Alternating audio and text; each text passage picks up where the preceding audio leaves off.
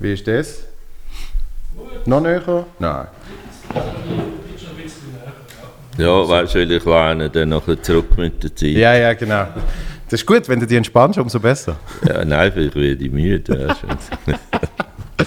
Legen wir los.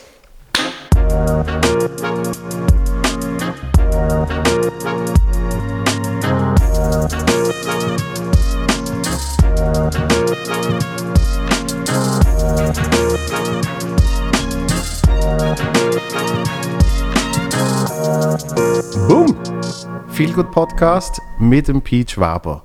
Dass ich das mal darf sagen, ist äh, an sich schon eine Ehre. Und äh, ich habe gerade erfahren, das ist die erste Podcast.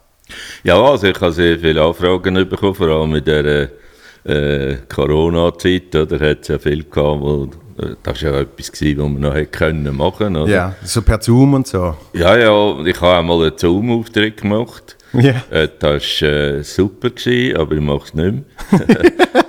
ja, nein, wenn, wenn ich nicht eine Gage bekommen hätte, hätte ich es nicht gemacht, oder? Ja, ja. Aber auch dann, oder, da hockst du daheim vor dem Schmine und äh, ich meine, Comedy, du weißt ja da selber, ist äh, eine heikle Sache, wenn du dann anfängst studieren während dem Comedy machen. Ja. Äh, ja, was machst du da? Du hockst jetzt daheim und hast nicht ein richtiges Publikum und so. Ja. Und da, als Erfahrung, oder, wie jetzt heute, oder, vielleicht äh, sage ich noch einmal, ich will jetzt überall in Podcast, weil das, äh, äh, so Sachen finde ich witzig, mal ausprobieren. Oder? Vielleicht sagst du auch morgen nie mehr Podcast. Kann auch sein, aber äh, nein, nein, es ist, es ist ja so, dass ich eigentlich nur, nur noch da muss machen, was ich will machen und wo ich Freude habe. ja. Äh, ich bin jetzt 45 Jahre unterwegs und wenn dann noch jede Hundsverlochete musst machen oder dann äh, hast du einiges falsch gemacht. Ja, ich, ich habe noch gerade dr- darüber nachgedacht, wo du gesagt hast, wenn man beim Auftreten sich muss überlegen, was mache ich überhaupt da, ähm, habe ich gerade gedacht, das habe ich noch öfters als nur bei einem Zoom-Auftritt.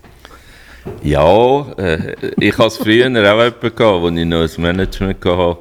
Äh, nein, da bist du manchmal am falschen Ort, oder? Da kannst du Ja. wirklich nichts dafür. Also, wenn, wenn du bei einer Firma bist, sagen wir Baufirma, wo jetzt äh, 50% Ausländer sind, die nicht äh, gut Schweizerdeutsch können, da und ich mache, da musst du wirklich alles sofort verstehen, oder? Ja. Und da hast du vielleicht noch 20% Pensionierte, die es nicht recht hören.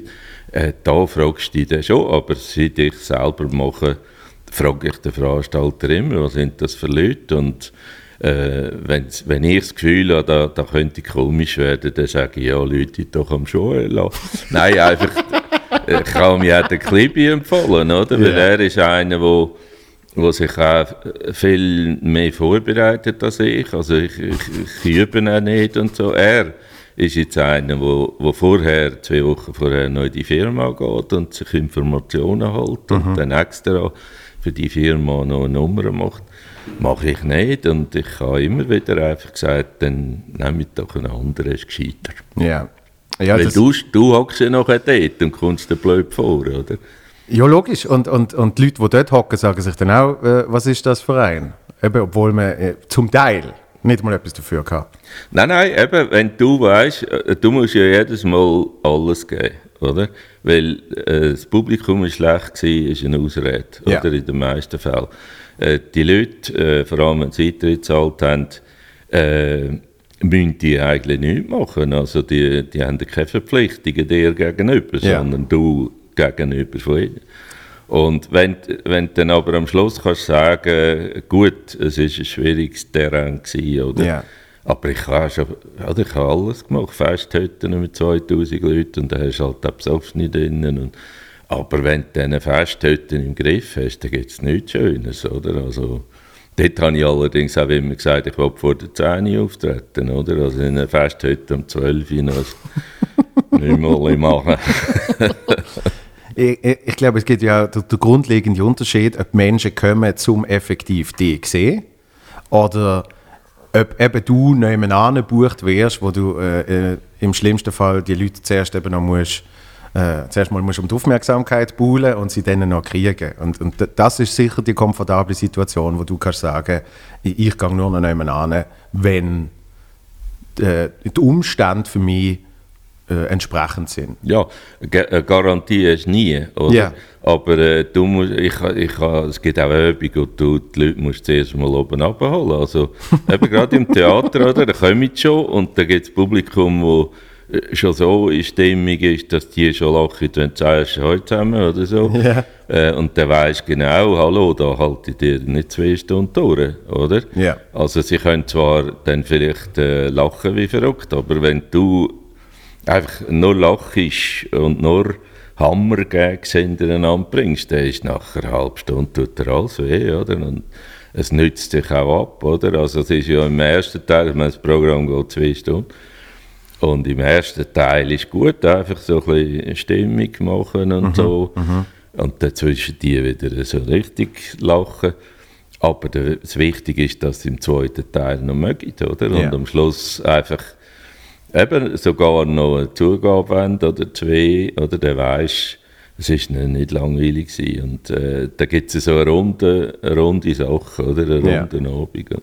Ja, das, das unterschätzen die Leute auch oft, dass man, dass man bei, bei Comedy trotzdem eine Art äh, Dramaturgie muss anwenden muss. Weil, eben, wie du sagst, zwei Stunden durchballern, äh, habe ich selber schmerzhaft erfahren. Wenn du viel Kurzauftritt hast, wo so 15, 20 Minuten, wo du kannst durchballern und dann fährst du an, mit dem, mit dem Solo öfters zu spielen, dann merkst du, äh, das geht ja gar nicht. Also, man muss einerseits zuerst mal können zwei Stunden ballern, aber andererseits müssen die Leute das auch überhaupt mitmachen. Und, und darum Richtig, ja du musst die Leute irgendwo führen. Es muss eben so eine Dynamik geben, oder? Also so eine Wellenbewegung, oder? Ja.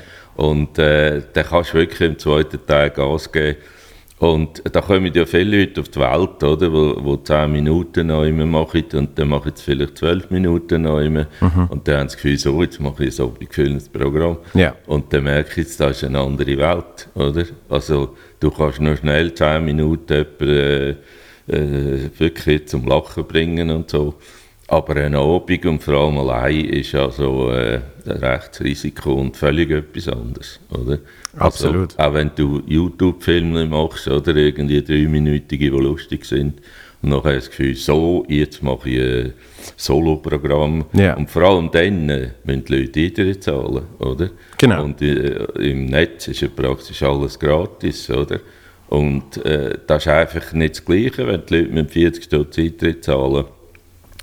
Dann äh, ist es anders, als wenn du denen da gratis zur Verfügung stellst, oder? Und dann gibt es halt Klicks und gibt es halt Likes und zudem weiß man ja, dass man viel von diesen Sachen auch kaufen kann. Und seither ist es auch nicht mehr so imposant, wenn dann einer sagt, oh ja, da 200'000 Follower, denkst du immer, ja, ja, mal schauen, ob die echt sind oder nicht. Oder? ja, und ob die dann effektiv ein Ticket kaufen. Ja, App sowieso nicht. Also eben, ich, ich habe früher immer, wenn einer gesagt hat, du, ich habe ein super Musikstück gemacht oder so, und alle Leute sagen, das ist genial und so, habe ich immer gesagt, geh auf die Strasse, lass das irgendjemandem ab. und wenn er dann sagt, das ist super, dann sagst du, für zwei Franken du das kopieren. Und das ist schon etwas anderes, nur für zwei Franken schon. Oder Ja. sagt er vielleicht, nein, nein, ich will es nicht, aber es ist super. Und vor allem bist du wirklich äh, eben 30, 40 Stutz oder sogar noch mehr, oder? Also Ja. äh, 50er oder so zahlst für einen Abend, äh, da überleist du gut, oder? Definitiv. Und, äh, meine, meine kleine Beobachtung ist so, dass eben gerade Menschen mit viel Follower oder so, die schaffen es oft, etwa einmal ins Theater zu holen. Weil man hat eben irgendwie die, die, die Followerschaft und Menschen sagen, also komm, ich gebe jetzt mal 30 Stutz aus oder 40 oder was weiß ich. Und, und dann haben sie wieder das gekriegt, was sie haben wollen. Sie haben die Person live gesehen. Und wenn das, wenn das Programm dann nicht knaller gesehen ist, haben sie keinen Grund mehr, nochmal zu kommen. Und wenn ich überlege, dass du jetzt mittlerweile 16, 16. Programm jetzt kommt, oder? Und, und du es schaffst, die Leute immer wieder zu holen, mit einer neuen Leuten. Ich bin mal schauen in äh, Stanz. Habe ich einen Auftritt gehabt, da habe ich extra Nacht übernachtet, weil ich gefunden ich muss den Peach mal live sehen. Ah, da habe ich noch gedacht, das ist da nicht der Joel, der wird mal ganz berühmt. Und, und, und äh, Saal bumsvoll mit Menschen, wirklich neben mir, ein Sechsjähriger bis äh, ich will, ich will jetzt niemanden nach Alter schätzen, aber ich sage bis ins sehr hohen Alter. Und das, und das zeigt für mich, die Menschen im sehr hohen Alter, die, die kommen wieder, die holen ihre Kinder mit, die nehmen sogar ihre Kinder mit. Und das ist ja dann eben die komplett andere Leistung, fernab von eben Klicks, Likes, was weiß ich, dass man ein, ein Erlebnis bietet live, wo die Menschen sagen, das will ich wieder sehen. Ja, und es ist ja extrem, bei mir passiert ja nichts. Nein, theoretisch, ich meine, der Unterschied äh, zwischen der Vorstellung und wenn du daheim eine CD hörst und das Cover anschaust, ist nicht wahnsinnig riesig. Also ich komme ja nicht auf die Bühne um, ich mache keine Grimasse, ich tue mich nicht verkleiden und so. Ja. Und gleich kommen die Leute und vor allem eben alle, alle Altersgruppen und alle Schichten, aber da kannst du nicht steuern, oder? Mhm. Also das war von Anfang an so gewesen, und das, das war einfach mein Glück, gewesen, weil sonst schaffst du es nicht äh, über 40 Jahre. Wenn du mal, es gibt ja deren, die haben ihr Publikum, das ist irgendwie vielleicht zwischen 30 und 40 oder der Kind. Mhm. Und die sind dann aber mal zu dem Alter aus und dann ist fertig, oder? Dann, äh, Eben, vor allem jetzt, wenn du dann alte Leute hast, die, die mögen äh, dann irgendwann nicht mehr zum Haus aus. Yeah. Und bei mir hat es immer wieder zwischen die wieder ein Lied gegeben, das die Kinder lustig gefunden haben, weil Text verstehen sie ja die kleineren Kinder nicht, oder? Mhm. Und etwa vor 10, 15 Jahren hat es angefangen, dass plötzlich so Teenie-Gruppen kommen, wo ich nicht weiss, was das soll. Also, ich habe zuerst gedacht, du hast nichts Gescheites zu tun. und habe dann aber gesehen, dass die, die, die können mit dir auch Autogramm holen und wenn noch irgend auf den Arm irgendetwas, ein Selfie machen.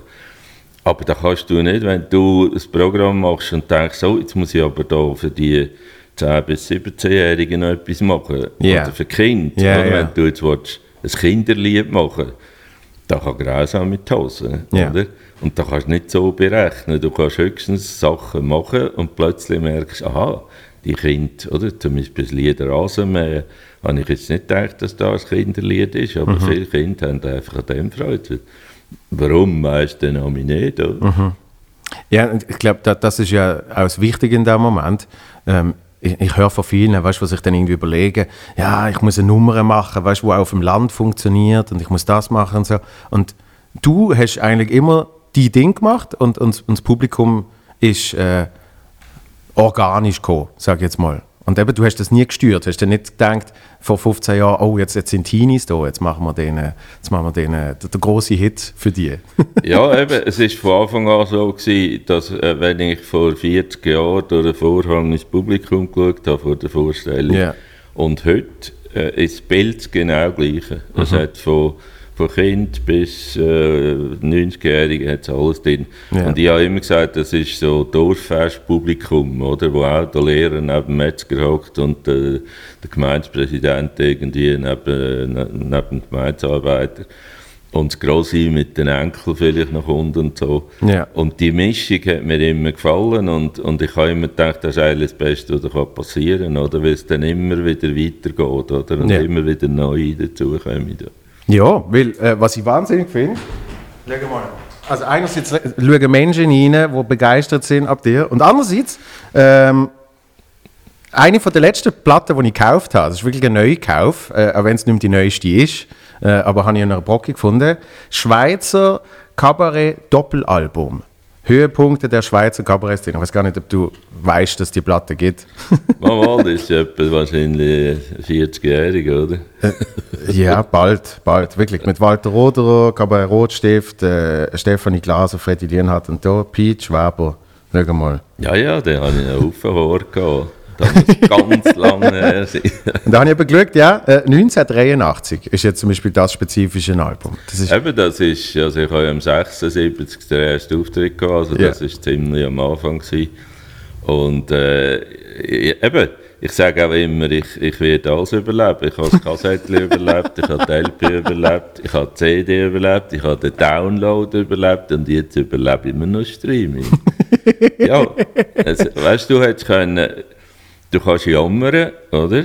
Also, äh, ich, ich, ja, wir haben natürlich die, die guten Zeiten erlebt, oder? Äh, darum tun mir die Jungen ein bisschen leid, die heute anfangen. Ich meine, wir haben können äh, 50, 60'000 äh, LPs verkaufen. Nachher ist die Zeit von der CD, wo viele Leute äh, das Gleiche, was sie auf LP hatten, nochmal auf CD haben wollen. Ja. Und ich meine, die bestverkaufte von mir hat 140'000 CDs verkauft. Ich meine, heute bist du froh, wenn irgendwie auf 10'000 kommst oder so, oder? Und, Ja. äh, es, ist, es ist schon ja, heute viel schwieriger, eben, du leben davon, oder?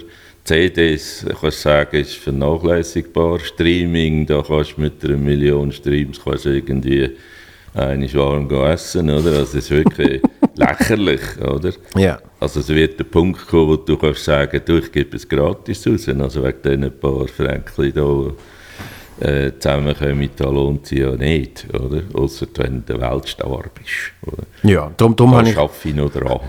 darum habe ich gefunden, ich werde eh keine Weltstar, ich, ich hau meine Programme einfach so auf YouTube raus, die äh, alten. aber oder? von was lebst du? Wirklich vom Live-Business, ja, ja. äh, Business, wenn man es so darf nennen ja. Eben darum ist ja der, die ganze Corona-Kacke ist ja vor allem schlimm gewesen, weil wenn es jetzt zum Beispiel anstelle von dem Virus ein Digital-Gau gegeben hätte, Ja. was auch irgendwann kommt, wo alle die Streaming-Portale einfach nicht mehr funktioniert hätten, Mhm. dann hättest du keinen grossen Verlust gehabt, oder? Absolut. Weil, äh, aber, aber jetzt, wo, wo das CD-Geschäft äh, zusammengeht ist und nachher geht noch so das Veranstaltungsgeschäft zusammen, Ja. dort, wo ja eigentlich noch gut kannst verdienen, oder, wenn du einen vollen Saal hast. Das ist natürlich doppelt brutal, oder? Ja. ja, ja, aber eben, man, man kann entweder jammern oder schauen, was kann ich gleich machen, oder, um mich zu beschäftigen.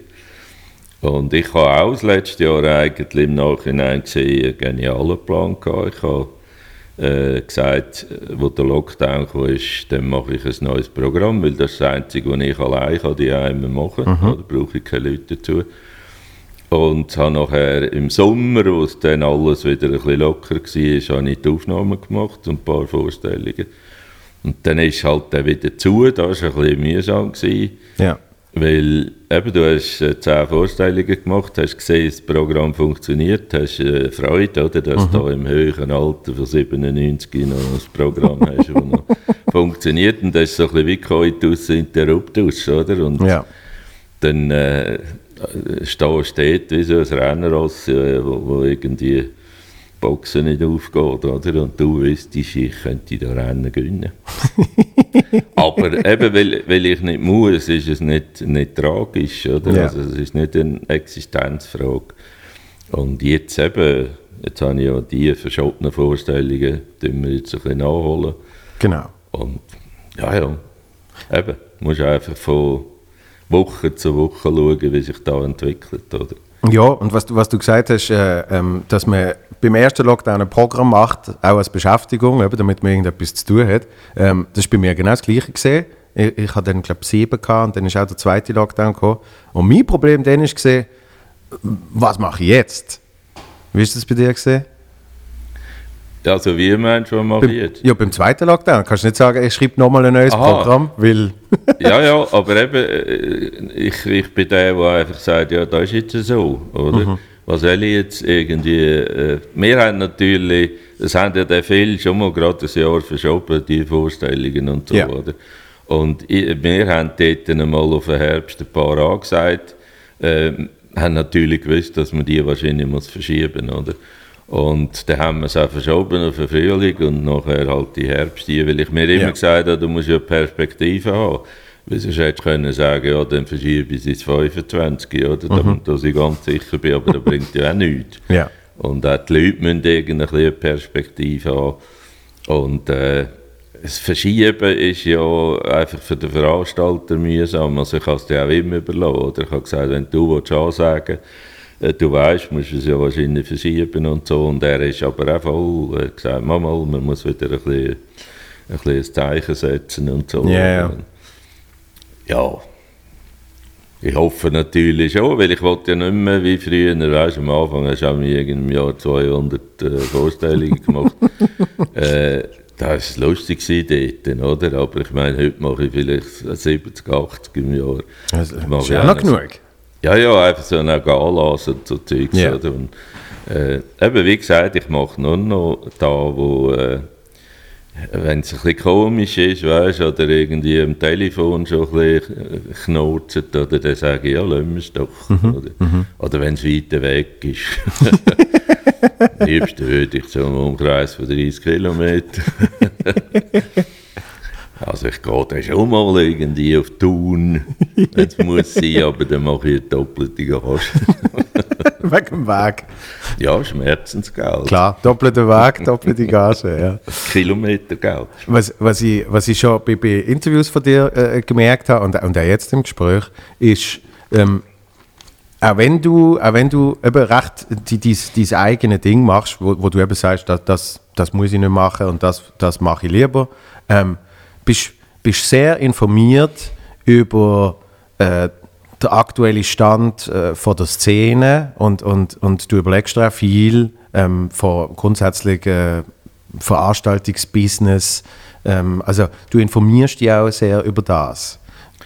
Ja, nicht über alles im Detail. Oder? Ja. Also ich, äh, ich habe zum Beispiel die ganze Comedy-Szene, ich gehe jetzt nicht äh, stundenlang schauen, was andere machen und so. Äh, ich, ich kenne es ein bisschen, oder? wenn Ja. ich es fünf Minuten gehört habe, weiss ich etwa, wo es durchgeht. Und ja, nein, es ist eben so, wenn jetzt, äh, eben, wenn man die bluffen könnte man ja sagen, ich habe Stand-up für die Schweiz erfunden. Weil da hat es in selber Zeit nicht gegeben. Es hat so Rotstift gegeben, Dremil und so. Und die haben äh, so Sketch gemacht oder Ja. äh, eine längere Nummer mit den Schlusspointen oder so. Und das war auch am Anfang das Problem, gewesen, den Leuten zu erklären. Also mein damaliger Manager, der hat nicht recht gewusst, wie soll jetzt den Leuten sagen, was der macht. Oder? Ja. Es hat dann noch die Liedermacher gegeben, aber da bin ich auch nicht gewesen. Also, Und dann äh, ja, ist es eigentlich lang gegangen, bis dann ich selber auch gemerkt habe, dass da, was ich mache, da ist, in Amerika schon lange gegeben Stand-up, oder? Aber in selber Zeit hast du nicht gewusst, was die Amerika-Comedy-Szene ist. Heute kannst du theoretisch alle amerikanischen Komiker schauen und übersetzen und klauen, oder? Aber dort hast du das nicht gewusst. Oder? Und eigentlich erst nachdem ich etwa ein Jahr, zwei unterwegs war, habe ich einen gesehen im bayerischen Fernsehen. Und ich dachte, der macht jetzt genau das gleiche wie ich, der Fredel Fesel. Oder? Da war auch einer, der hat zwar hundertmal besser Gitarre gespielt, hundertmal besser gesungen. Der ist einfach hundertmal besser. gewesen. Aber er hat das Gleiche gemacht. Wie ich ist aus dem Stuhl gehockt, hat eine Gitarre gehabt, hat Ja. ein Zeug erzählt und zwischendurch ein lustiges Lied gemacht. Da habe ich aber erst im Nachhinein, oder meine Nummer ist ja eigentlich aus einem, aus einem Blödsinn heraus entstanden, oder? Ich habe da nie wollen. Also Was heißt das? Also ich habe nie gesagt, ich will auf die Bühne oder ich will Komiker werden. Wirklich? Nein, weil, also da, was ich gerne gemacht habe, ist Rockkonzert veranstalten. Ja. Und da hat mir gefallen, Plakate aufhängen, organisieren, nachher am Abend ansagen, oder? Sagen, ich habe dort eben so Krakus oder äh, Polohofer oder so Leute äh, engagiert. Und dann bist du auf die Bühne und hast gesagt, ja, freut mich, dass da 700 Leute gekommen sind und so und jetzt viel Vergnügen mit, weiß ich nicht was, oder? Und da hat mir immer gefallen, aber der, wenn mir einer der gesagt hätte, du wirst einmal äh, mit der Gitarre deinen Lebensunterhalt verdienen, hätte ich gesagt, spinnst? Also ich habe ja kein einziges Instrument, eine Gitarre habe ich ja heute noch nie. ja, es ist, es ist eigentlich tragisch, aber ich habe einfach Glück gehabt, dass für das, was ich gemacht habe, das gelernt. Ja. Oder? Wenn ich irgendwann mal gemerkt hätte, so, jetzt müsste ich auf Gitarre üben, müsste ich einen raffinierteren äh, Griff. Äh, dann hätte Ein schönes. Fingerpicking. Ja, ja, Ja, eben, ja. aber dann hätte ich aufgehört. Oder Ja. wenn es äh, darum gegangen wäre, Sänger zu werden. Ja. Oder? Ich habe ja am Anfang, also meine ersten Lieder sind ja eigentlich Gedichte mit Schrumm Schrumm Begleitung, oder? Ich habe es auch mehr geredet als gesungen. Oder? Ja. Und natürlich eben mit der Routine, dann, äh, heute ist es äh, ein bisschen anders, aber nicht viel besser. Also, es ist immer noch weit weg von einem, ja, wenn du zum Beispiel Peter Reber seine Lieder hörst, die jetzt da durchkomponiert sind und so.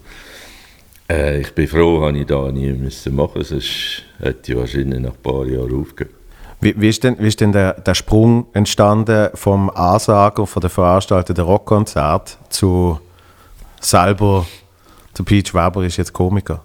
Ja, ist auch für sich noch äh, eine lustige Geschichte, weil also es hat angefangen, dass ich eigentlich immer äh, gerne ein Instrument hätte können. Mhm. Und äh, mir hat ja immer Schlagzeug fa fasziniert. Ich war auch mal Schlagzeuger, gewesen, aber ein Hund miserabel. Ja, aber äh, ich habe zwei Bands gespielt, weil ich bin der Einzige war, der Schlagzeug hatte. ja, ist relativ das ist damals noch entscheidend. Ja, ja, ja. Und ich habe es auch abgezahlt und so. Und ich habe alle Instrumente probiert, oder? Äh, Trompete, äh, Posaune, äh, Handorgel und alles, weil ich immer dachte, es muss doch ein Instrument geben, das ich nicht muss üben muss, sondern gerade kann, oder? Wenn ich in die Hand nehme und dann geht es. Ja. Und habe überall gemerkt, es geht nicht, oder? Das ist, glaube ich, bei keinem Instrument so, oder? Ja, aber es war bei der Gitarre eben so, gewesen, da hat mir einer drei Griffe gezeigt und Bluesgriff, oder? E, A, H, ja. 7. Und die habe ich zufälligerweise äh, relativ schnell angebracht und habe gemerkt, aha, mit diesen drei Griffen kann man ein Lied machen. Mhm. Und äh, dann habe ich so ein Lied gemacht, habe das auf eine Kassette aufgenommen und weg da und vergessen. Und dann ist im Pop-Rocky seine Zeit, also da Jürgen Marquardt, sein äh, Heftchen, ist eine Ausschreibung für ein Talentfestival hier in Zürich an der Langstrasse im Longstreet. Sicher nicht. Und dann, äh, ich habe ja auch nicht gewusst, was da ist und so. Man hat gewusst, äh, Niederdorf oder ist ein bisschen dubios, Langstrasse, man nicht so kennt. Und dann äh, ich, äh, ist gestanden, wir können ein Kassettchen einschicken.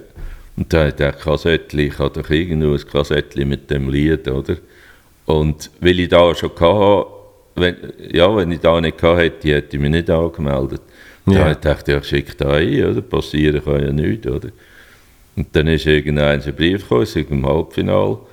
Da ich dachte, ja, es sind 500 im Halbfinale. Oder? Und dann äh, bin ich dann auf das Zürich über, in das Longstreet. Oder? Und dann am Nachmittag bin ich da gehockt und haben alle so Proben gehabt und ich habe gesehen, die können alle singen und haben zum Teil Playback und so. Und da hat ich Scheiße mit dem selber gemacht, ein Lied, das ich nicht einmal richtig können spielen Da wird peinlich, oder? Also da gibt es eine Katastrophe. Und auf dem Tisch war nur ein Zettel. Gewesen. Die Jury könnte ihn noch äh, am Nachmittag disqualifizieren, wenn, wenn deine Darbietung nicht genügt, oder? Sogar, okay. Und da habe ich gedacht, ja, ich gehe wieder heim, aber das ist nicht gegangen, weil der Ausgang gerade bei der Bühne war. Da hat die alle gesehen, dass ich abhaue. Da habe ich gedacht, was machst du jetzt? Und habe überlegt, wenn ich am Anfang irgendetwas ein bisschen sage, was mich ein bisschen sympathisch macht bei den Leuten, dann habe ich die Chance, dass mich nicht gerade ab der Bühne runterbauen, oder? Mhm. Und habe wirklich einfach, in, in, weil ich Angst hatte, dass es wirklich peinlich wird, und ich dachte, ja gut, am besten sage ich, wie es ist. Ich kann nicht singen, ich kann nicht Gitarre spielen, aber ich habe so ein Lied gemacht, hat 28 Strophen und und äh, mehr, einfach hat gedacht, ja, das ist doch sympathisch, wenn du gerade sagst, ja, da kannst nicht singen. Und dann haben die in der Probe schon alle gelacht und, und haben auch gemeint, dass ich äh, eine also Und dann habe ich am Schluss das Lied noch gesungen und habe irgendwie gesagt, ja, es hat 28 Strophen, aber ich habe jetzt die schlechten rausgenommen, es sind nur noch drei. Und eben Gitarren, oder, Töne verschissen, weil ich also müsste neben dem WC stimmen. Irgend, einfach so yeah, spontanes yeah, yeah. Zeug. Und dann, als die so gelacht haben, habe ich gedacht, ui, dann mache ich aber die Abend die Einleitung ein bisschen länger, oder? Dann muss, kann ich noch eine Strophe weglassen im Lied.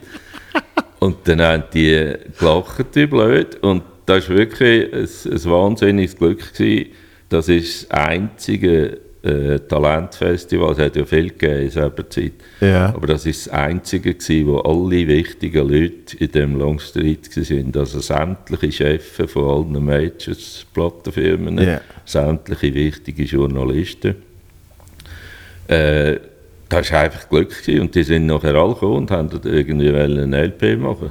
Oder? Wow. Und ich habe ja die nicht kennt, oder? Also, weißt du, das ist einer von der Polydor, der Chef, oder? Yeah.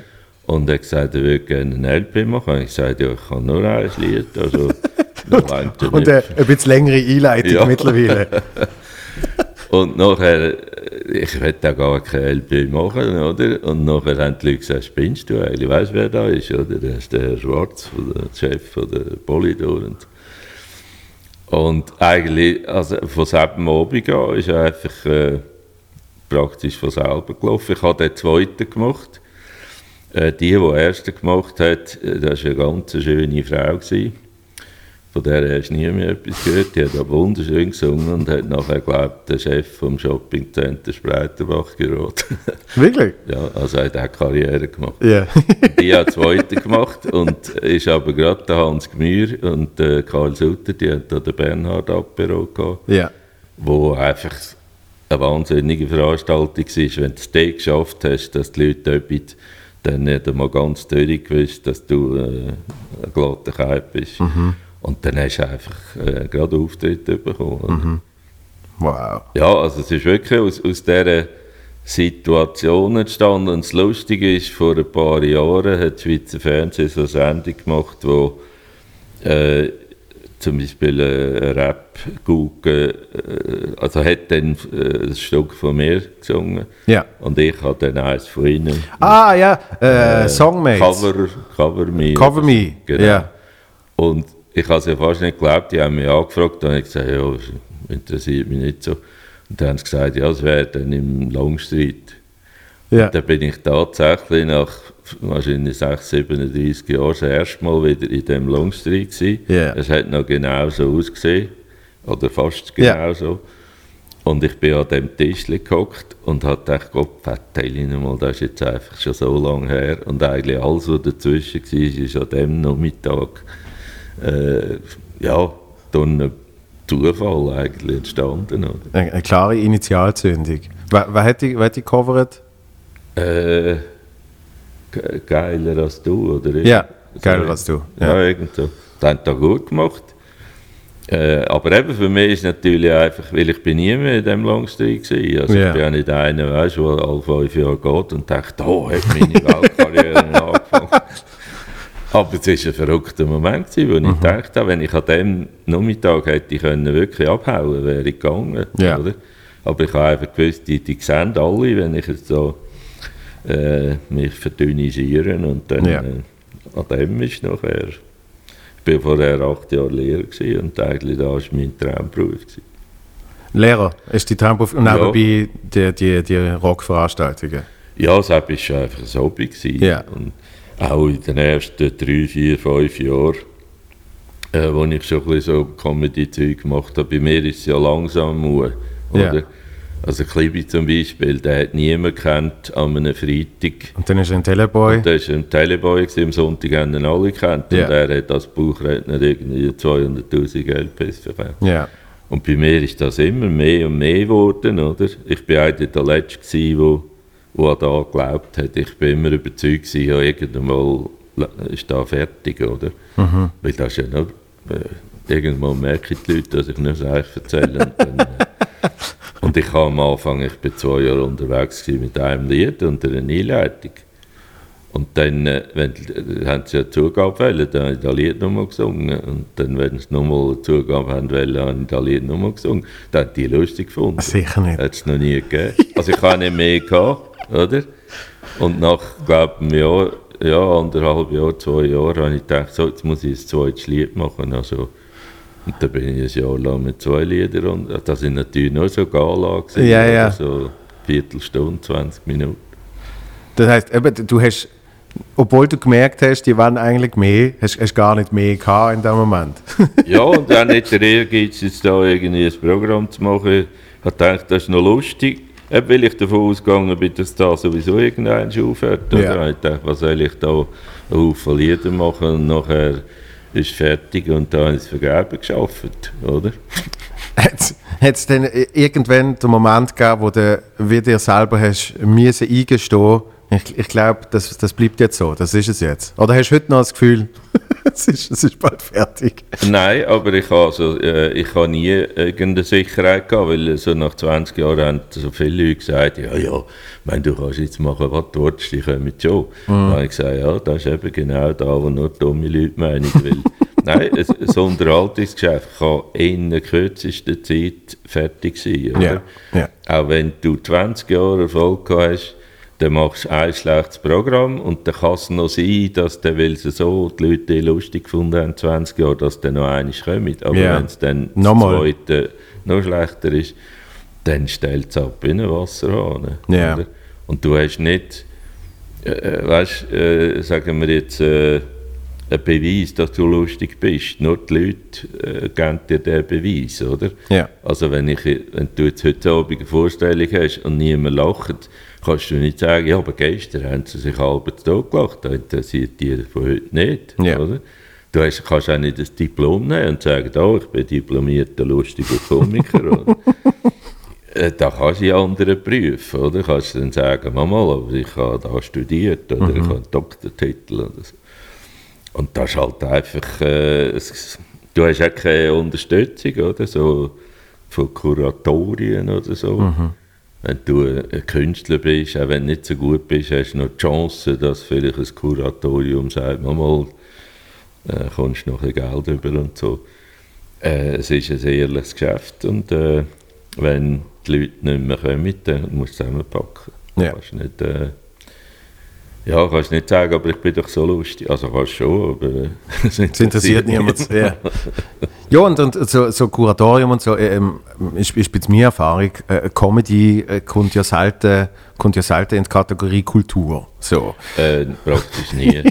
nein, nein, also eben, du musst schon sagen, also müsstest auch anerkannt sein, dass du Satire machst oder so irgendetwas. Und es niemand interessiert, also wenn du volle Saal hast, dann nachher äh, sagen die Kulturleute, das kann ja nicht gut sein. Also das ist sicher äh, sehr einfältig. Äh, Das, das haben wir mal gehabt mit einer Veranstaltung. Da haben wir im ersten Jahr haben wir, haben wir ganz ein bisschen Unterstützung gekriegt vom Kanton. Und dann haben sie gesagt, äh, es funktioniert ja, dann, dann brauchen wir uns nicht mehr. ja, das, aber es hat funktioniert, weil wir haben nur so überhaupt können überleben, oder?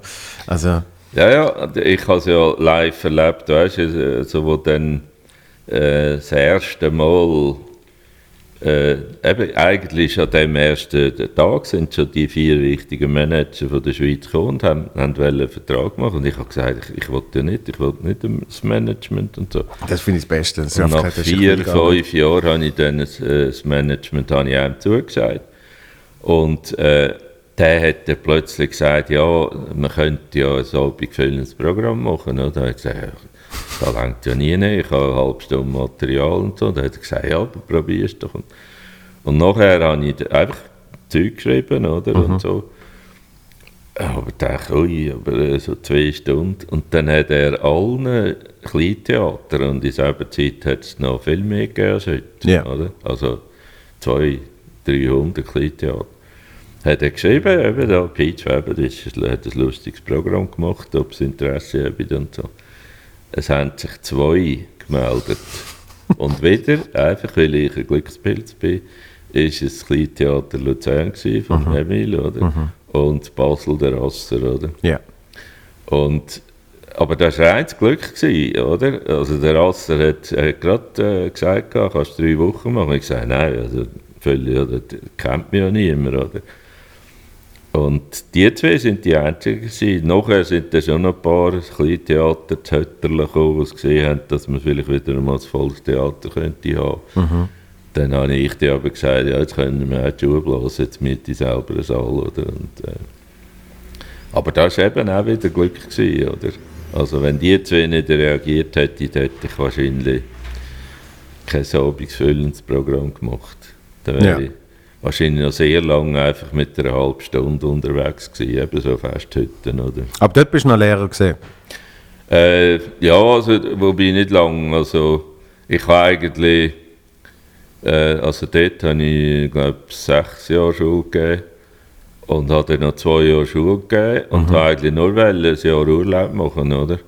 Weil da, die Auftritte sind dort noch nicht so gewesen, dass ich gedacht habe, von dem könntest du leben. Oder? Da habe ich gedacht, ich mache ein Jahr Urlaub, dann kann ich vielleicht ein paar Auftritte mehr machen und dann gehe ich wieder Schule gehen, oder? Ja. Und dann ist auch wieder zufälligerweise in dieser Zeit hat es dann ziemlich angezogen, oder? Und Ende Jahr habe ich gedacht, ja, dann mache ich halt nochmal ein Jahr, oder? für mich war immer so ein bisschen äh, der Maßstab, gewesen, äh, ich hatte 10'000 Franken auf der Seite, gehabt, wo, ich das Jahr Urlaub wollte machen und mhm. habe gedacht, da längt um jeden Tag Essen und Miete zahlen und so. Ja. Und dann habe ich halt nach einem Jahr die 10'000 Franken immer noch gehabt. Und ich dachte, ja, dann könnte man ja noch ein Jahr machen. bist, bist auf Null geblieben, sozusagen. Ja, einfach es ist so, also es ist gerade so viel eingekommen, dass ich die nicht da müssen anbrauchen Ja, ja. Und mir ist auch immer der Lehrerlohn ist für mich der Maßstab gewesen. Ich habe immer gedacht, ich mache das, solange ich ungefähr gleich verdiene, wie ich als Lehrer würde verdienen. Ja, Wenn da weniger geworden wäre, hätte ich sofort aufgehört. ja. Weil ich habe ja nicht eine Message gehabt, oder wie ein Jazzmusiker oder eben ein Künstler, der sagt, auch wenn niemand kommt, ich muss eine ja. richtige Kunst oder ich Ja. muss da an der Welt. Ja, Comedy ist eben auch, auch jetzt wegen der Corona-Zeit natürlich, Comedy ist schon sehr publikumsabhängig. Also einerseits für die Stimmung und andererseits halt auch für eben, wenn, wenn jemand kommt, dann kannst du auch keine Comedy machen. Ja, ja, da haben noch nicht alle gemerkt, aber du hast jetzt auch, du bist eben ein Schlauer. Und äh, ja, das ist aber auch da, wo, wo dann das Einzige ist, was mich interessiert, oder? Also, weißt du, haben ja in diesen 40 Jahren ja viele so selbsternannte Kritiker gehabt. Äh, So Humorkritiker hat es ja gar nicht gegeben, aber der Ja. hat zum Beispiel der Tagi, hat der, der an mich in die Oper muss gucken, kritisieren, hat gesagt, du musst auch noch am Samstag den Pitch, du musst auch noch etwas Ja. schreiben. Und Ja. das war natürlich klar, gewesen, der hat, dem hat schon gestunken. Und der ist schon gekommen und hat gewusst, oh, da kann ich jetzt irgendeinen Verriss schreiben, weil das ist ja einfach Unterhaltung, oder? Und so, und so Zeug hat mich nie interessiert. Mich hat nur interessiert, was machen die Leute, die Eintritt gezahlt haben. Ja. Und wenn, weißt du, da hast Situationen gehabt, hast 500 Leute im Saal, die sich zu Tod lachen und vorne einer mit dem Glöckchen, oder? Und nachher ist gestanden, ja, das war nicht lustig und nur unter, weißt nicht was, unter allem Niveau und so. Aber er hat nicht geschrieben, dass 500 Leute gelacht haben, Ja. oder? Dann ich gedacht, was bist du für ein armseliges Würstchen, oder? Nur weil der sich hingehockt und hat gedacht, wieso verdient der doppelt zehnmal mehr als ich und ich bin so ein schlauer Journalist oder so, oder? Und dann die ganze Wut können rauslassen? Ja. Aber die Leute, oder? Ich habe immer gewusst, wenn ich komme und äh, die Leute lachen nicht mehr, dann nachher muss ich zusammenpacken. Alles andere ist gar nicht wichtig, oder? Was irgendjemand schreibt oder äh, ich lese auch keine Kommentare. Ja. Also auch auf Facebook und so. Wenn ich etwas rein tue, dann äh, interessiert mich nicht, was da einzelne Leute dazu meinen. Ja. Oder? Ja, ich, ich glaube, ich glaub, das ist auch ein bisschen ähm, ein Vorteil von der, von der neuen Zeit, ähm, dass eben so, so was ein Kritiker äh, in, in ein Blatt schreibt, äh, viel an Wert verloren hat und, und Kommentar eigentlich auch. Weil das sind eben, das verstehen ja mittlerweile auch die Leute, dass das einzelne Stimmen sind. Ja, aber eben viel könnte sich da grausam äh, weißt, das Gewissen machen, wenn da irgendeiner massiv äh, irgendwie schreibt, oder was da für ein Zeichen ist und so. Aber eben sind einzelne Stimmen, oder? Auch wenn es einen Shitstorm gibt, es sind halt mehr Leute, die negativ schreiben, schreiben, Ja. als die, die positiv schreiben. Ja, das sind immer Leute. Ja. Ja, das ist klar, oder? Das sind die, die nichts anderes tun haben und vielleicht am Morgen um drei denken, so, jetzt dem Kalb zeige ich, oder? Und, so. und es wird ja auch immer primitiver, also da muss man schon sagen, Ja. es ist, das Netz ist kein grosser kultureller Fortschritt, es ist eigentlich ein, ein Müllhalter, wo es auch noch ein paar Sachen hat, die man kann brauchen kann, aber es, ist, es ist der kleinste Teil ist brauchbar. Ja. Also wenn du den ganzen Schrott, der nur schon auf YouTube ist, oder was bringt da der Welt? Nichts, Ja. oder? Äh, Und wir produzieren jetzt gerade noch ein bisschen mehr. ja, nein, aber das ist auch die Zeit, oder? Das ist halt so. Ja. Jeder tut irgendwie, wenn, wenn Großmutter Geburtstag hat, hat das Gefühl, da muss auch auf YouTube. Das ist ganz wichtig, dass die ganze Welt meine Großmutter und so. Und wenn das Kätzchen ab dem äh, Tischchen runterfällt, dann nachher, und äh, der Witz ist, er hat nachher eine Million Klicks, weil irgendeine dumme Katze auf den Tisch oder? Und dann frage ich mich auch schon, äh, ja, es gibt Leute, die das Interessanteste im Leben ist, wenn ein Kätzchen auf den Tisch runtergeht. Ja. Und das ist- da haben wir jetzt einfach zu langweilig, oder? Es gibt schon auch gutes Zeug, aber der Witz ist, in dem ganzen Schrott brauchst du viel mehr Zeit, um die guten Sachen rauszusuchen, oder? Und äh, eben, ich bin nicht gegen neue Entwicklungen, aber ich glaube, es ist nicht ein wahnsinniger Fortschritt. Es ist einfach eine Zeiterscheinung und äh, es, es, macht auch die Leute ein bisschen, äh, ja, schon ich-bezogener. Yeah. Ich finde Selfie lustig, also ich kann nie Weißt, plötzlich brauchst du ja keine Autogrammkarte mehr, sondern alle ein Selfie. Und ich habe von Anfang an da lustig gefunden, oder? Erstens einmal eben gesehen, was für Leute kommen mhm. wirklich. Mhm. Und die haben ja so Freude und mhm. es geht ja auch schnell, oder?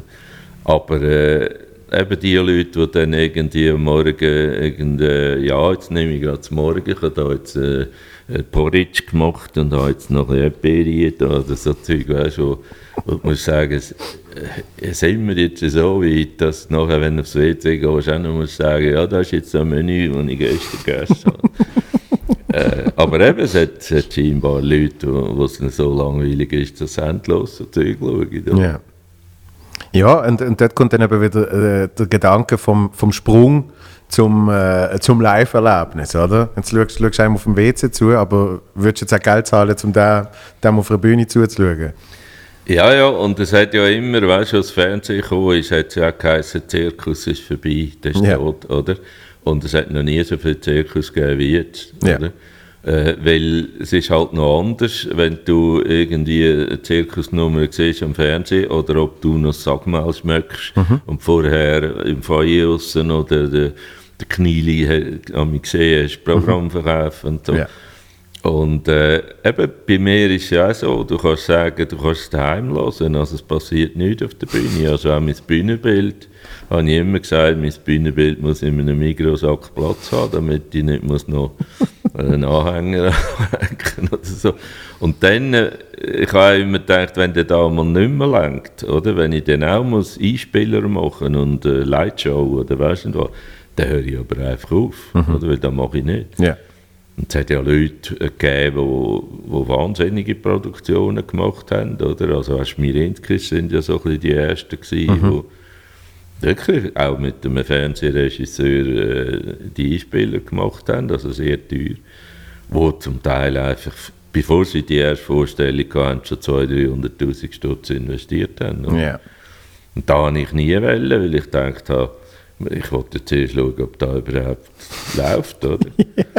Und, Kenne ich äh, den Gedanken, ja. Ja, einfach, ich habe mir immer gesagt, weißt, wenn man es wirklich nüchtern überlegt, ob du jetzt als, als Komiker die Leute zwei Stunden unterhaltest oder die gleichen Leute ins Opernhaus gehen, die mit einem Millionenaufwand die Leute auch zwei, zwei mhm. Stunden mhm. bestenfalls unterhalten mhm. werden. Es ist nicht äh, Zeit besser oder schlechter, ja. oder? wenn der allein ich habe früher mit dem Bobby McFerrin, oder? Mhm. Äh, der hat mich immer fasziniert, weil der ist einfach allein auf einer Bühne gewesen, hat das Mineralwasser gehabt und die Leute sind weg gewesen, ja. Und ich hab, da hat mich immer fasziniert, oder, dass ein Mensch ohne Kostüm, ohne Bühnenbild, ohne Lightshow kann die Leute völlig packen. Mhm. Und viele, die einen riesen Aufwand machen, wollen ja einfach ablenken vom bisschen dürftigen Programm oder so. Oder? Yeah. Ja, das, das denke denk ich mir zum Teil auch, weil, weil ich, ich sehe, eben, ich sehe was, was die finanziellen Unterschiede können sein in der Produktion von einem Programm. Und, und manchmal frage ich mich dann, ob die 30'000 jetzt äh, auch wirklich noch nötig gesehen wären und vor allem, ob es effektiv einen Unterschied macht fürs Publikum. Also weißt, ob die, merken die jetzt, dass das, frag mich nicht, 100'000 mehr gekostet hat als das? Ja, ja, du kannst natürlich ein lustiges Film machen, aber nachher äh, haben die Leute viel mehr Freude, wenn zum Beispiel eine Panne passiert und du musst improvisieren. Yeah. Sie lachen sich zu Tod, weil sie wissen, das ist live, das genau. hätte er nicht können vorbereiten genau. Und wenn du eine riesige Projektionswand aufstellst, dann erwarten die Leute halt heute auch äh, nicht irgendeine VHS-Qualität, sondern einfach äh, ja, einen yeah. guten, lustigen Film. Mhm. Aber eben da, wo, wo, wo du merkst, aha, jetzt, jetzt muss er eine gute Idee haben, weil äh, jetzt ist irgendetwas funktioniert nicht mhm. und so. Das, das ist meistens das Lustigste. Oder? Ja, ja da, äh, da freue ich mich auch äh, schon extrem auf, äh, auf äh, deine Hallenstadion-Show, wo ja langsam aber sicher näher kommt. Jetzt sind es nur noch sechs Jahre. Ja, es ist äh, gut, wobei, wenn ich immer daran studiert hätte, hätte ich schlaflose Nacht gehabt. Wir haben das sehr dilettantisch angesagt, also wirklich unverantwortlich eigentlich, weil ich davon ausgegangen bin, äh, vielleicht müssen wir es nach einem Jahr absagen. Ich habe immer gesagt, wenn nach einem Jahr ist 500 Billionen verkauft sind, äh, dann können wir es noch absagen. Ja. Oder? Und ich habe auch gesagt, ich mache keine Werbung, oder? ich investiere null. Oder? Äh, ich hätte ja können schauen, ob irgendeine Firma mitmacht oder Inserat macht. Ja, oder so. ja. Und ich habe immer gesagt, entweder funktioniert die Idee und die Leute checken es, äh, um was es geht, oder dann müssen wir es halt äh, sagen, ja, wir haben es getäuscht, Mhm. wir lernen es. Oder? Und wo dann, ich habe immer gesagt, wenn 3000 Billionen verkauft sind, dann ziehen wir es durch. Oder? Und da war der Punkt, gewesen, wo ich gesagt habe, also gut, scheinbar funktioniert. Und äh, jetzt sind es Abend 10.500 und da habe ich noch eine Nachmittagsvorstellung angesagt, weil wenn ich schon auf Hey, das. Zürich muss, dann, ja, im höheren Alter, Ja. der bald 75, wenn der da ist, dann, dann kann ich ja gerade zwei machen, Mhm. geht im gleichen tun. Ja. Aber eben, ich habe noch nichts vorbereitet. Ich habe immer gedacht, zwei Jahre vorher tue ich mich dann mit dem beschäftigen. Ja. Oder? Weil du weißt ja nicht, eben, dass, wo wir es angesagt haben, sind es 19 Jahre gewesen, oder? Das ist ja ein Weltrekordversuch. Der längste Vorverkauf der Welt. Und der wird kaum geschlagen. Ja. Äh, ist auch die einzige Möglichkeit, wie ich jemals könnte einen Weltrekord machen Weil alle Sportdisziplinen habe ich gestrichen. Äh, da, ist nicht möglich. Auch irgendwie die längste Cremeschnitte, das ist alles so gemacht. Oder? Aber äh, da war wirklich lustig, gewesen, auch wie das entstanden ist. Das ist ja völlig auch wieder genau so aus einem, aus einem blöden Gag von meinen Brüdern eigentlich die Idee gehabt, oder? So am Mittag, wo wir sind gegessen. Und dann nachher haben wir so ein bisschen um, um, äh, gelacht und dann haben wir aber sofort gesagt, ja, aber da geht ja nicht. Also Ja. das Hallenstadion du sicher nicht 20 Jahre vorher mieten und Ticketcorner macht sicher nicht 20 Jahre vorher. Ja. Und wo die alle gesagt haben, mal, das ist lustig, machen wir, hat der Bruder gesagt, ja, jetzt Leute noch im Guinness-Buch von der Rekord an. Und das ist ein Herr Kuchenbäcker, der für Europa zuständig ist. Und der gehört ja nichts anderes als den ganzen Tag sein, wir machen den Weltrekord. Ja, klar. Wir haben da irgendwie äh, die längste Sonnenblume, weiß nicht was. Ja. Und der, der hat es gerade verjagt von Lachen und hat gesagt, also etwas habe ich jetzt wirklich noch nie gehört. Und dann haben wir gesagt, also gut, dann, dann probieren wir es. oder? Ja. Aber wieder, es ist, äh, es ist nicht das Konzept dahinter. Ja, aber ich glaube, darum funktioniert es ja auch. Weil, weil eben die Leute spüren das ähm, wahrscheinlich viel mehr, als wenn jetzt da eine durchtaktete, fragt mich nicht, Agentur dahinter gesehen war, wo gesagt hat, äh, da Gigs ist das und dann machen wir zweieinhalb Jahre später die Initialzündung und dann da das große Plakat.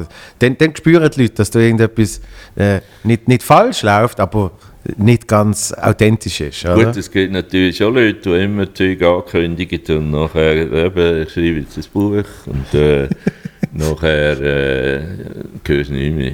Oder äh, ja, ich mache jetzt ein abendfüllendes Soloprogramm. Ja. Habe ich schon hunderte Mal gehört, oder? Und dann nachher, so nach einem halben Jahr denkst du, äh, eigentlich kommt jetzt der mit seinem Soloprogramm. Und nach einem Jahr denkst du, er es echt vergessen. Das ist so.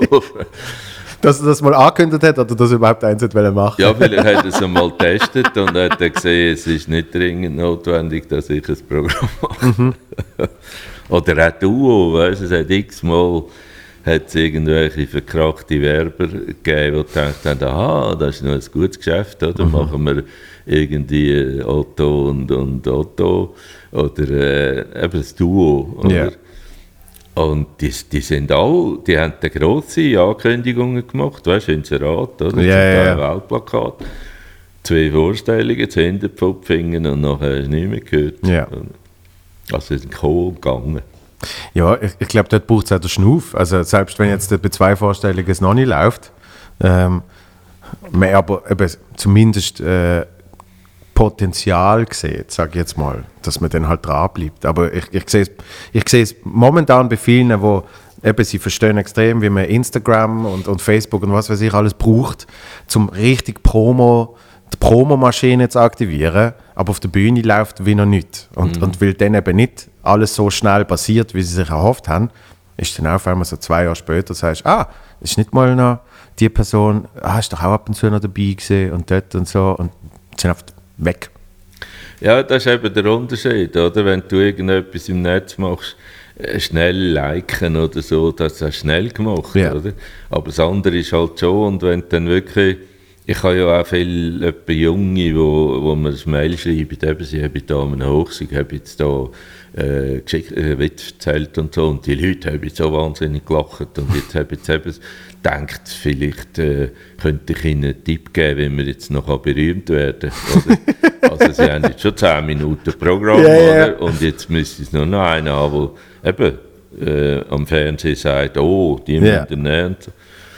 Und äh, das Einzige, was ich mit denen kann raten benutze ich jede Gelegenheit zum Auftreten und vor allem von fremden Leuten, also nicht wegen ja. von Kollegen oder an einem Hochsig. Also könnt ihr äh, bei einem Dorffest fragen, ob ihr eine Viertelstunde machen und wenn dann die Leute lachen und vor allem wenn es lacht, ist äh, das ist einmal eins. Aber wenn dann niemand kommt, wenn jetzt sagen wir dort 300 Leute sind und es kommt kein einziger und sagt, du, äh, meine Frau hat Geburtstag, ich äh, könnte Ja. dort auch etwas machen oder wir haben das Dorffest. Äh, dann muss ich sagen, wahrscheinlich ist es zwar einigermaßen lustig, aber es langt nicht. Oder? Weil äh, eben, du kannst es nicht erzwingen. Du, du kannst heute einem, der nicht ganz so lustig ist, kannst du 100'000 Franken Werbebudget geben. Am Schluss wissen die einfach ein Haufen Leute, dass er nicht lustig ist. Aber du kannst nicht... Ja, es gibt ja viele, die das Gefühl haben, ja, mit viel Geld kann man einen Hit machen. Oder? Ja, ja. Und das stimmt einfach nicht. Ich, ich, mich fasziniert das immer. Ich höre seit äh, 50 Jahren Hitparade. Und zwar, weil mich immer äh, fasziniert, wie ein Hit funktioniert. Und da gibt es immer wieder so Schlüsselerlebnisse, wo das letzte ist für mich Development gewesen, oder? Ja. wo in dieser ganzen digitalen Suppen und, und, und äh, weißt, Aufwand kommt einer, klopft auf den Tisch und du, du schaust einfach zu, bist völlig fasziniert. Ja. Oder? Und so, so Sachen haben mich immer, äh, immer äh, fasziniert, wo, wo sich dann auch ja klar, manchmal gibt es ja Sachen, wo dann noch eine Firma dahinter ein Mhm, pusht. Aber wenn es ein Seich ist, dann, könnt, dann kann die grösste Firma pushen, es wird nicht funktionieren. Ja. Oder? Und wenn es eben funktioniert, dann nachher kannst du äh, das ins Netz stellen und es müssen ja einfach sofort Leute nicht nur das liken, sondern sie müssen es weiterschicken. Genau. Oder? Und wenn das niemand macht, da habe ich früher auch schon immer gesagt, wenn du wenn du das Gefühl hast, du hast einen Hit geschrieben, schick es La- Radio. Mhm. Und wenn kein einziger reagiert, dann ist es sicher nicht ein Superhit. Oder? dann kannst du froh sein, hast mit wenig Aufwand herausgefunden, dass es nicht ein Hit ist. Ja. Bevor, bevor du eben die Werbemaschinerie angeschmissen Ja, ja, hast. es müssen ja mindestens ein paar, oder? Wir müssen ja nicht Ja. alle reagieren, aber Ja. mit ein paar sagen, oh ja, du komm da, lassen wir Ja, ab. ja und du, der Wellerman ist ein Paradebeispiel dafür, weil der ja einfach in, in seinem, keine Ahnung, was ist das, gewesen, Schlafzimmer, hat er das, er das eingesungen schnell, Ja. dann, dann hat es einmal quer um die Welt gegangen, und dann kannst du es rausbringen und dann läuft es auch im Radio und, und äh, ja, Ja, dann und läuft das ist der Vorteil. Weißt, viele Leute haben das Gefühl, ja, heute kannst du einfach etwas ins Netz stellen und dann ist es der ganzen Welt, oder? Aber äh, das ist einfach die Täuschung, weil im Netz gibt es so viel, dass du schon gar nicht auffällst, oder? Ja, ja. Und wenn nicht Leute sofort sagen, also nicht nur das ist gut, sondern auch die all meine Freunde, die ich da schicken, die Freunde sind auch begeistert. Ja. Dann nachher kannst du in drei Tagen kannst du weltweit irgendwie äh, eine Nummer 1 haben. Ja. Oder? Und hast keine, keine Rappen Werbung investiert. oder? Ja, und ich, und ich glaube, das, das ändert sich auch nie. Egal wie, wie die Medien Ja. drumherum sich ändern, es ist schlussendlich, wie es auch immer verbreitet wird, von, von Mensch zu Mensch muss immer noch die Quelle Nummer eins sein. Ja, ja. Und vor allem technisch, weißt du, wo ja der Computer ist und äh, äh, Sequenzer und all das. Zeugs, oder? Äh, wo, wo nachher eben so die Leute das Gefühl haben, aha, jetzt muss man nur noch äh, den Computer anlassen und dann kann man einen Hit machen, oder? das, da habe ich tausende Mal gehört. Ich habe selber ein kleines Studio gehabt, weil mir einfach so Schlagzeugmaschinen haben mich fasziniert und so. Und äh, ich habe da immer wieder gehört, ja, jetzt oder, äh, gibt's nur noch, kannst du nur noch anlassen und ein bisschen drücken und dann gibt es einen Hit. Oder. Aber die Idee haben, die kannst, du, die kannst du auch heute noch nicht digitalisieren. Ja. Oder? Du kannst die Ausführung professionalisieren. Mhm. Also eine Band, also wenn wir haben ein Demo gemacht haben, war es ein Kassettchen, Mhm. oder? Da hat natürlich katastrophal getönt. Mhm. Und dann, wo die ersten acht Spurenmaschinen gekommen sind, da hast du schon gedacht, leck, kannst du acht Spuren aufnehmen. Ja, Und so. ja. Und heute kannst du natürlich studioreife äh, Produktionen die im Keller machen. Mhm. Oder? Früher hast du immer gewusst, das ist super, aber jetzt müssen wir im Studio da alles aufnehmen. Ja. Und, äh, aber eben, du kannst es technisch perfekt machen, aber wenn die Idee nicht gut ist, interessiert es niemand. Du kannst die verrecktesten Grooves machen, wenn es nicht äh, Klick macht, dann nachher ja, passiert gar nichts. ja. Und das ist beruhigend, dass wirklich die Ideen haben. Es gibt zum Beispiel hunderte von guten Sängerinnen und Sängern in der Schweiz, zum Teil sensationelle, aber es gibt fast keinen Hitschreiber. Oder? Weil die Hitschreiber, das sind wirklich ganz seltene Fälle. Oder? Du kannst zwar, es gibt viele Komponisten und es gibt viele, die ansprechende Songs können schreiben und so, aber Hitschreiber, die Nase haben für einen Hit, gibt ganz wenige. Sind die meisten in Skandinavien? Ja, lange Zeit gewesen. Oder der Bohlen hat auch Ja. drei Jahre lang einfach die Nase gehabt für einen Hit nach dem anderen und zwar mit verschiedenen Formationen. Ja. Oder? Und es gibt so Leute, Giorgio Moroder hat auch so, so eine. Phase gehabt. ja. Aber es ist auch dann keine Garantie. Oder? Du kannst zehn Jahre äh, Nummer 1 Hits machen und nachher klingt es dann nicht mehr. Oder? Ja. Und es gibt Leute, die haben einen Welthit gehabt und haben es nie mehr geschafft, nur annähernd das hinzubringen. Oder? Weil es halt einfach, äh, du kannst an, an mir auch nicht, wenn du überlegst, warum ist es da Hit geworden, oder? Äh, Es gibt kein Rezept. Ja. Oder? Es ist manchmal irgendein kleines Signal, äh, wo, wo es macht, dass die Leute auch noch hören. Oder wo ich seinerzeit äh, das erste Mal Cher gehört habe mit Believe, oder? Mhm. Wo, wo das erste Mal eigentlich bewusst äh, äh, Autotune, für- ja. Und ich habe dort gedacht, leck, ist das geil.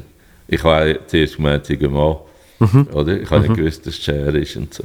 Und ich habe das Stück tausendmal gelesen und habe immer gedacht, der Effekt ist ja so geil. Mhm. Und nachher habe ich äh, jedes Mal wieder, das sind ja hunderte von Hits Mhm. nachher gekommen mit dem Effekt, weil er einfach wirklich geil ist. und äh, so Sachen haben mich, haben mich fasziniert, oder? Und äh, das Stück wäre sicher auch sonst noch recht gut gelaufen, aber es war genau das Komische, gewesen, wo du noch nie so gehört hast. oder? Kann, kann ich mich als, als Bub erinnern, dass das auch genau. Eben, Ja, ich ich bin kann auch nicht, gut. ich habe nicht gewusst, ich nicht gewusst, dass es Autotune heißt oder was weiß ich, Ja, aber ja. ich habe mir gedacht, boah, der Computereffekt ist, äh, ist Ja. auch perfekt eingesetzt gesehen. Aber es ist dann halt auch noch, du, du weißt von dem Effekt, wo bringst du den überhaupt, oder? Ja, und ich habe lange Ja. lang gedacht, wo, wo, wo, wie kann man das machen? Und das war ja am Anfang aufwendig. Gewesen, Ja, oder? ja. Heute kannst du es schon mit äh, relativ günstigen Geräten machen. Ja. Aber dort äh, hast du keine Chance gehabt, außer in einem Studio da zu machen, teuer. Und, Ja. Wir sind, wir sind eigentlich schon langsam durch. Äh, Mich, mich interessieren nur noch zwei Sachen. Äh, und zwar einerseits, jetzt haben wir ein bisschen über die Musik geredet. Was, was kannst du heute äh, in der Comedy schauen, wo, du, wo dir gefällt, wo du toll findest? Also es ist ja so, die, die ähnliches Zeug machen wie ich, äh, das ist äh, schwierig, oder? Weil da kann ich nicht mehr einfach zulassen, sondern der ja. arbeitet immer, oder?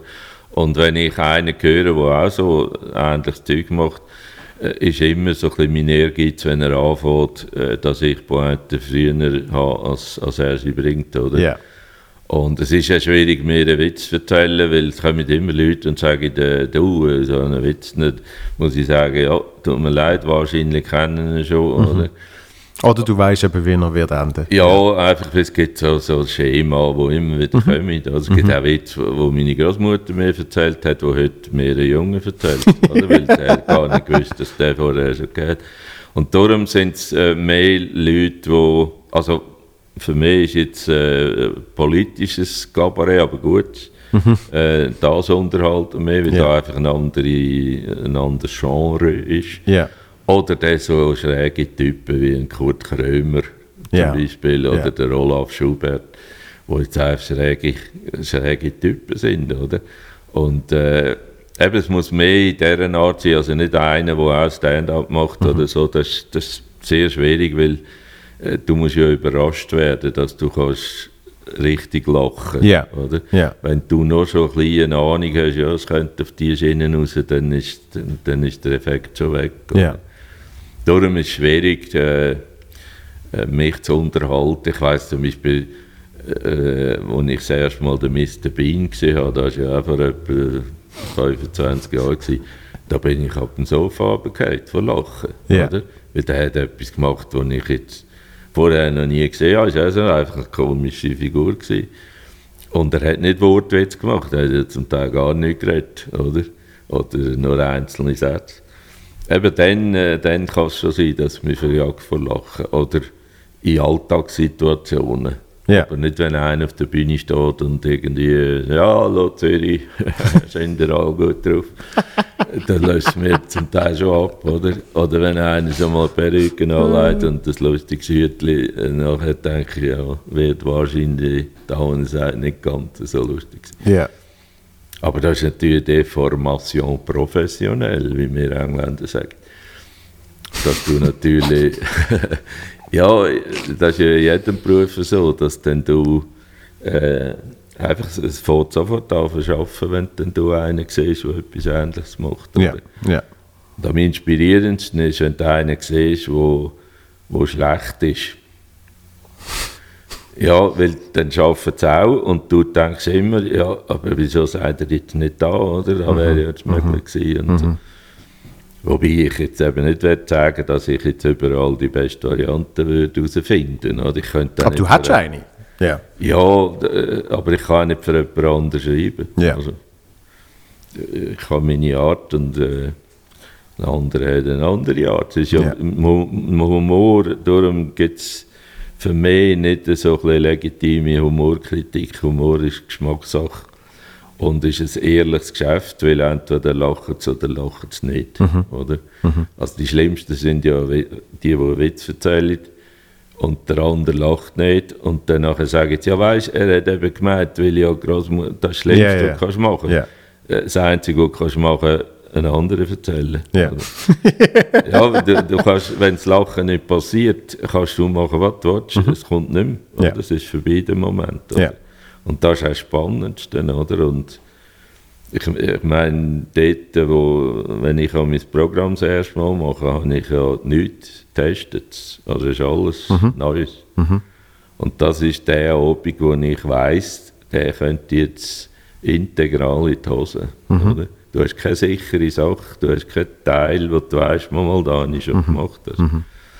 Und das ist aber auch das Spannendste, oder? Du hockst oben und weißt, auch heute noch, mhm. du weißt, äh, könnte eine Katastrophe geben. Ja, ja und das ist, das ist glaube ich, auch im Gegensatz eben zur Musik, denke ich, bei, bei Comedy auch immer, das ist das, ist das wo, wo einem, äh, also in, in vielen Fällen, geerdet lässt. Weil man, wenn man eben das Risiko auf sich nimmt und sagt, ich schmeiße jetzt wieder alles weg, ich mache jetzt wieder alles neues Zeugs, dann, dann lässt man sich ja wieder äh, auf das Risiko ein, eben, dass die Leute nicht könnten lachen. Und wenn du, wenn du als Musiker hast deine fünf Hits oder wenn es super läuft, hast du zwölf Hits oder so, die weißt, die hast, dann kannst du mal einen neuen rein, reinflechten und vielleicht wird es dann auch ein Hit, aber, aber du hast immer so ein so eine Sicherheitsnetz, wo du dich darauf zurück äh, sozusagen. Und, und in der Comedy tust du dich immer wieder eigentlich nackt dem Ganzen aussetzen. Oder? Gut, du kannst auch die alten Nummern mitschleichen und also als Sicherheit noch, noch haben. Es gibt auch Leute, die yeah. immer die alten Nummern wieder ins neue Programm, die, die gut sind. Das ist auch legitim, yeah. oder? Aber ich habe mir immer gesagt, wenn, wenn das Programm nicht so gut ist, dass die Leute am Schluss dann noch den Pilzli Song und den Borkenkäfer und so hören, dann ist das Programm nicht gut, oder? Also äh, ich, ich habe eigentlich nie äh, be bewusst, äh, vielleicht als zweite Zugabe oder als dritte, Ja. äh, mich die dort noch. Oder wenn zum Beispiel viele Kinder sind in einer Festhütte, was vorher 60, 70 Kinder hocken, äh, dann denkst du, ja gut, jetzt da noch der Rasenmähen oder Pilzli-Song oder so irgendetwas. Aber eigentlich ist die zweite Zugabe noch ein neues Lied bei mir, oder? Weil ich immer denke, ich werde ein Programm machen, wo die Leute am Schluss zufrieden sind, Ja. auch wenn ich nicht noch alle alten Lieder singe. Und sonst muss ich halt hören, dann ist halt für das Programm nicht gut. Ja. Aber das war immer so gewesen und äh, ja, das ist weder richtig noch falsch. Nein, aber, aber sehr, äh, äh, sehr respektabel, auf jeden Fall. Das ist nett, dass du mich respektierst. Letzte Frage. Äh, was machst du, um dich gut zu fühlen? Ja, das ist ja, ich bin ja an und für sich äh, pensioniert und ich, äh, ich habe aber auch nicht Sachen, äh, zum, äh, so Sachen, die ich müssen verschieben im Leben, oder? Also wenn du dann das Leben lang immer denkst, wenn ich mal pensioniert bin, gehe ich reisen und weißt du was. Oder äh, so, so, so Hobbys, wo, wo, äh, wie Golfen oder so, wo du einfach äh, komplizierte Art der Zeit totschlagen sind. äh, ja, wenn es langweilig wird. Ich habe gemerkt, ich fühle mich am wohlsten, wenn ich dosiert das ein bisschen weitermachen kann. Oder? Weil einfach nur nichts machen, das war nie mein Ziel. Gewesen, oder? Also ich habe nicht gedacht, ja, jetzt arbeiten, arbeiten und dann irgendwann auf Spanien runter und einfach, äh, ja, es hat ja eine Zeit gegeben, wo da alle gesagt haben, oder? Also ich krüppel bis 50 und nachher gehe ich auf Spanien. Ja, ja. Ich dachte, du dummer Kerl, wenn du nachher noch 30 Jahre lebst, bist du 30 Jahre in dem Spanien und dann hast du es auch gesehen. Und darum äh, mache ich einfach dosiert, oder? Also am besten tut es mir, wenn ich vielleicht äh, in der Woche einen Auftritt habe und den Rest kann machen, was ich will, oder? Aber ich weiss dann, am Freitag, am Viertel ab 8 Uhr muss ich dort sein und einigermaßen angelegt und äh, parat. oder? Dann tut mir das am, am besten. Aber ich brauche schon viel Zeit für mich, weil Ja. mir wird es auch nie langweilig. Sehr schön. Ja, das Glück. Definitiv. Definitiv. Ich, ich könnte ohne sagen noch, noch Stunden mit dir weiterschwätzen. Ähm, das ist deine erste Podcast-Erfahrung gesehen. Wenn es dir gefallen hat, bitte komm wieder mal, dann reden wir weiter.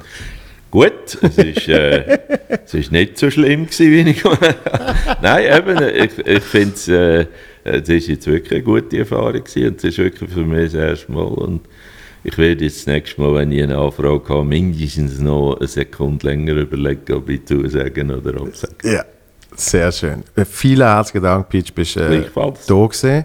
Ähm, wirklich von, von ganzem Herzen, mi, mi, wie ich es vorhin schon gesagt habe, allergrößter Respekt. Wirklich bewundere, was du machst.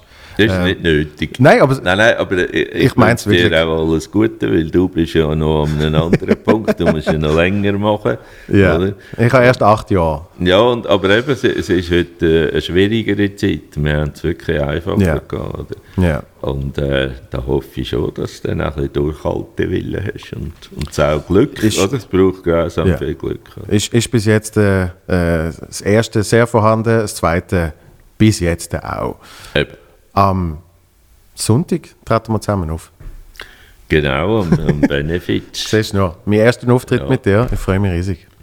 Ja, jetzt noch. ich bin ja ein unmöglicher Kaif hinter der Bühne. Ich wünsche dir bis dann auf jeden Fall alles Liebe. Äh, wir sehen uns dann schon wieder. Und äh, eben, ich hoffe, du kommst irgendwann wieder mal. Gell, ja. Mach's gut. Tschüss, Peach. Ciao. Bye. Beep.